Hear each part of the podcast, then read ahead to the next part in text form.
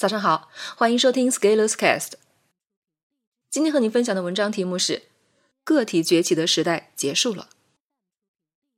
三年前，我们很多时候会说“个体崛起”，今天我要说“个体崛起的时代结束了”。个体崛起的因素有哪些呢？一，有一个大家都关注的平台，而且用户在不断增长。二。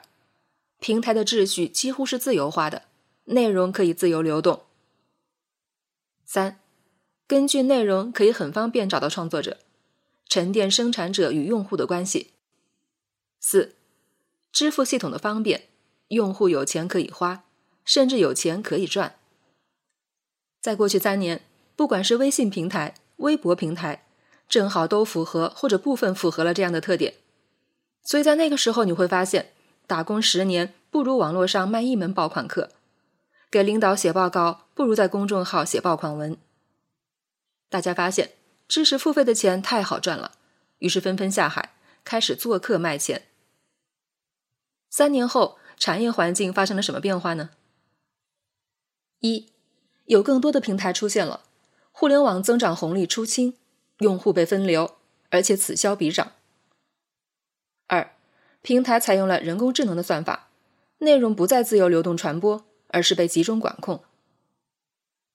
三，由于平台集中管控内容，用户与生产者之间的关系不稳定、弱化甚至去名化。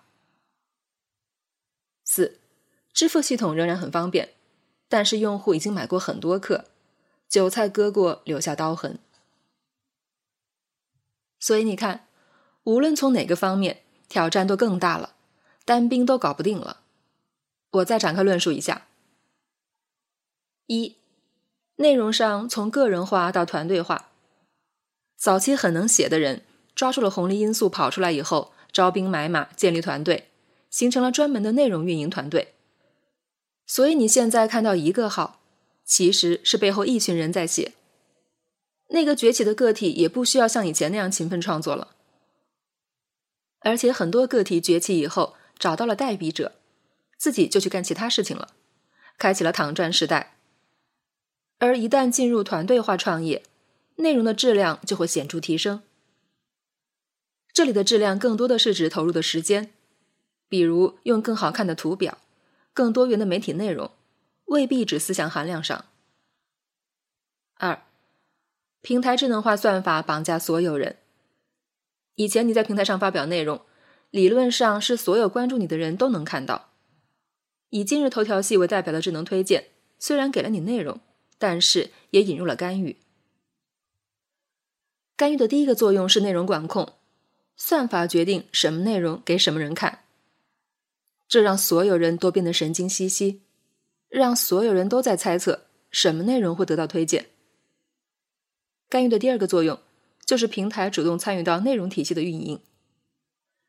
平台不愿意看到某一些崛起的个体在平台上赚钱赚到手软，然后平台一分钱也没有，所以平台会采用一种绑架式的管理方式。如果你要在平台上赚钱，那就要给平台分钱；如果你不愿意分钱，就降低你的权重，削弱你的影响力。要知道，早期平台刚刚发展的时候，平台会给内容生产者倒贴钱。以后呢，你要在平台上出一门课。你先给平台交钱，那么在各个平台生产内容，格式要求能一样吗？当然是不一样，所以你还要针对不同的平台做适配，要符合不同平台的风格。这就不是一个崛起的个体能搞定的了。下图是某个平台需要老师提供的内容清单，每个平台都会有自己的要求。如果你指望多平台发展，那你就每天来回伺候各个平台。什么都不用干了，比如老师个人形象高清图八张以上，宣发物料包括介绍页、头图、海报的 PSD、JPG 格式文件，老师生活照、工作照，老师名人合照、活动，图片越多越好。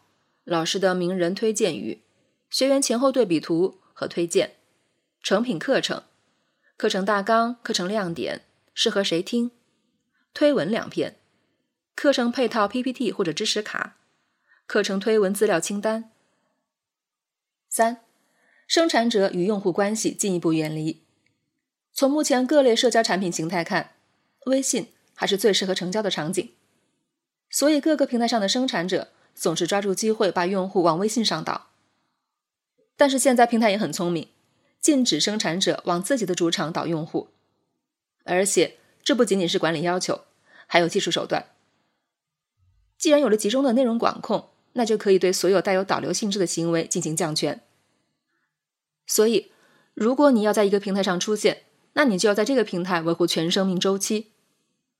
对于内容生产者而言，就会遇到多线作战、分散兵力的情况。当生产者与用户中间永远隔着一个平台的时候，平台就会成为最大的赢家。平台甚至可以用流量这块肥肉来诱惑创业者，让创业者投入大量的人力物力。免费给平台打工，以前是创业者白嫖平台，现在是平台白嫖创业者。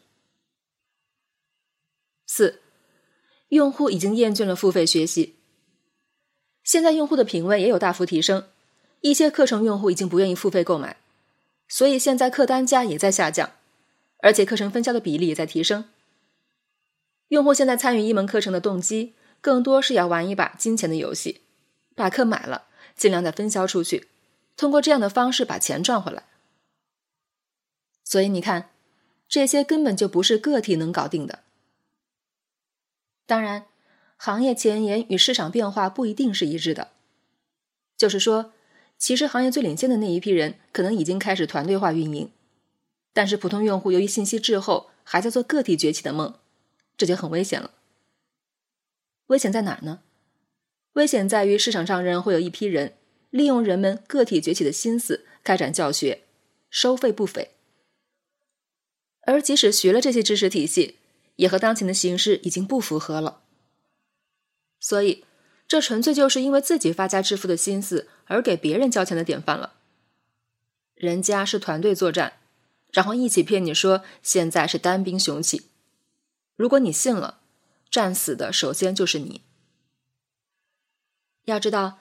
当年知识付费火爆的时候，很多人杀入场，就是因为做一门课到处卖就能赚钱，基本属于印钞捡钱。而现在平台开始深入管控以后，钱不好赚了，用户流量贵了以后，运营又重了，平台在中间做梗，隔离了生产者与用户，这就活脱脱变成了一个重体力、重运营的劳动密集型业务。哎呀呀！各位同学，不要再抱着做客赚钱的心态再入局了。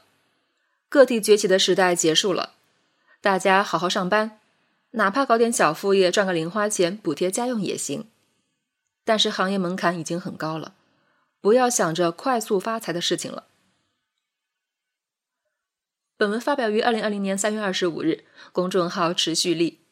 如果你喜欢这篇文章，欢迎搜索关注公众号持续力。也可以添加作者微信 f scalers 一起交流，咱们明天见。